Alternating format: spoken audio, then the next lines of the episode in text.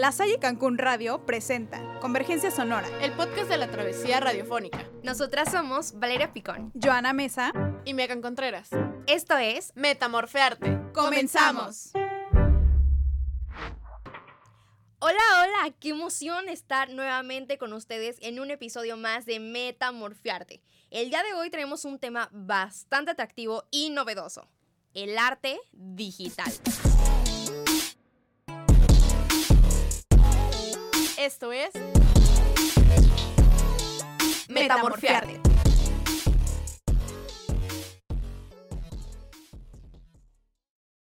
Es una disciplina creativa cuya principal característica es que se manifiesta mediante el uso de tecnologías digitales, ya sea en el proceso de producción, en su exhibición o en ambas. Los mensajes que buscan captarse son traducidos a imagen, luz, sonido, movimiento, entre otros. En este sentido, el arte digital abarca las obras que utilizan un soporte, medio electrónico o digital para su creación. Mencionamos que es un tema novedoso porque es la nueva forma de ver y admirar arte en la actualidad. Los artífices de elaborar estas primeras obras de artista o formas de expresiones digitales mediante computadoras fueron artistas digitales e investigadores del ámbito de las ciencias.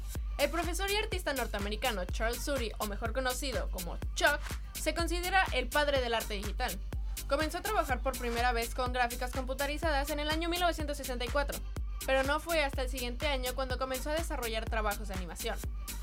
Durante más de 22 años lideró la investigación de gráficos generados por ordenadores, cuyo resultado se ha llegado a aplicar con éxito en diversos campos del diseño, del arte y la tecnología simuladores de vuelo, efectos especiales de cine y televisión, arquitectura, resonancia magnética, visualización de fenómenos científicos. La primera animación artística de arte y diseño por ordenador de la que se tiene conocimiento es Hummingbird, colibrí, una representación digital de Charles Suri, utilizando una computadora IBM 1130 que funcionaba mediante tarjetas perforadas. El artista creó un colibrí dibujado solo con líneas. Para su elaboración se generaron más de 30.000 imágenes con las que se consiguieron unas 25 secuencias de movimiento. De hecho, esta obra forma parte de la colección del Museo de Arte Moderno en Nueva York. Se promueve a través de museos y organizaciones. Un ejemplo de esto es en el centro PHI, Arte Digital, la cual es una organización sin fines de lucro con sede en Montreal, Canadá, que se dedica a la promoción y difusión del arte digital y la cultura contemporánea. El centro es un espacio multidisciplinario que presenta una amplia variedad de exposiciones, instalaciones, proyecciones y performance de artistas locales e internacionales. Se puede decir que es una organización artística y cultural que cuida y desarrolla todos los aspectos de la creación, producción y difusión. Esta abarca desde el ámbito artístico pasando por el cinematográfico, la música, el diseño y el ámbito tecnológico por medio de una programación ecléctica y la constante creación de contenido, fomentando así el encuentro entre artistas y público. Fue creado por Phoebe Greenberg, quien es además su directora y fundadora. El hecho que sea una atmósfera digital da oportunidad a que cualquier artista pueda mostrar su arte al mundo. Ya no es indispensable tener un renombre para hacerse paso en el mundo del arte. El arte digital es toda una experiencia. Nos permite hacer cosas que serían imposibles de crear con herramientas tradicionales, como el dibujo o la pintura. Al utilizar la tecnología, el arte digital nos permite explorar una amplia variedad de posibilidades creativas que antes no estaban disponibles. La tecnología nos permite experimentar con diferentes técnicas de dibujo, pintura, fotografía y diseño, así como combinarlos para crear obras de arte únicas. Te compartimos cuatro de los aspectos importantes de la creación, gracias al arte digital. Crear imágenes y diseños complejos. Podemos crear imágenes, ilustraciones y diseños de gran complejidad y detalle. Crear animaciones y videos. La animación y el video son formas de arte digital que permiten contar historias de manera visual y emocionantes. Crear arte generativo. El arte generativo utiliza algoritmos y procesos automatizados para crear obras de arte que cambian y evolucionan con el tiempo.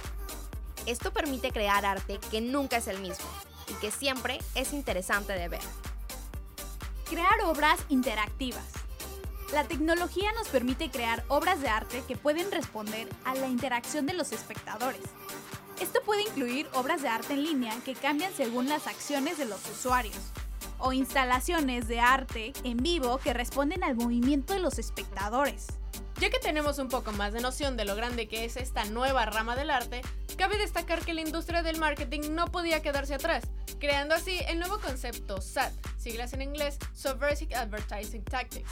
Es un término que se utiliza para describir una técnica de arte digital que se enfoca en el uso de la publicidad y la propaganda como medio para criticar y subvertir el sistema establecido. El método se inspira en las técnicas utilizadas por la publicidad y el marketing, pero su objetivo es desafiar las ideas y valores que promueve la publicidad tradicional. El arte digital SAT se manifiesta en la creación de obras de arte que utilizan elementos de la publicidad y la propaganda para criticar la cultura consumista, la desigualdad social, el cambio climático, entre otros temas relevantes. Este tipo de arte es una forma de arte comprometida social y políticamente, que busca generar un cambio en la forma en la que las personas perciben el mundo que los rodea. A través del uso de técnicas publicitarias y de propaganda, el arte digital SAT tiene el potencial de llegar a un público amplio y diverso y de llamar la atención sobre temas importantes que a menudo son ignorados por los medios de comunicación convencionales. Se trata de aprovechar de la fuerza del adversario para el desarrollo de una acción propia. Se crea una exageración que se distancia de las formas o de los enunciados utilizados. La afirmación pasa a ser contraria, lo que de forma aparente es una ventaja. Este método es muy utilizado en política y publicidad, ya que criticando de este modo es fácil hacer llegar información de manera subliminal. En resumidas cuentas, es una herramienta para crear conciencia sobre las contradicciones en la publicidad comercial y a veces se utiliza más para crear conciencia sobre problemas globales. Un claro ejemplo ocurrió el 6 de noviembre del 2008. The Yes Man reclutó a miles de activistas sociales para repartir 100.000 copias de un periódico falso del New York Times, ambientado seis meses en el futuro. El objetivo era utilizar un medio tangible y confiable, el New York Times. O cuando en 2018 un grupo de personas en Londres llamado Legally Black cambió la raza de los personajes en los carteles de Harry Potter de blanco a negro. Como dato interesante del día, gracias a este tipo de términos nuevos, emergen conceptos como subpublicity. Este se trata de antianuncios que desvían los intentos de la publicidad de dirigir la atención de la gente en una dirección determinada. Esperamos que la información comentada haya sido gratificante y así, tú como nosotras, hayas aprendido un poco más sobre el arte y cómo este evoluciona junto a la tecnología. Nos vamos, pero no sin antes compartir una valiosa aportación de Lorinda Mamo, diseñadora y directora creativa. Cada gran diseño comienza con una historia aún mejor. Esto fue todo por nuestra parte. Esperamos tenerte de vuelta en nuestro próximo capítulo. Esto fue Metamorfiarte. La Salle Cancún Radio presentó Convergencia Sonora, el podcast de la travesía radiofónica. Regresaremos con más. Esto fue Metamorfearte. Somos comunidad en frecuencia.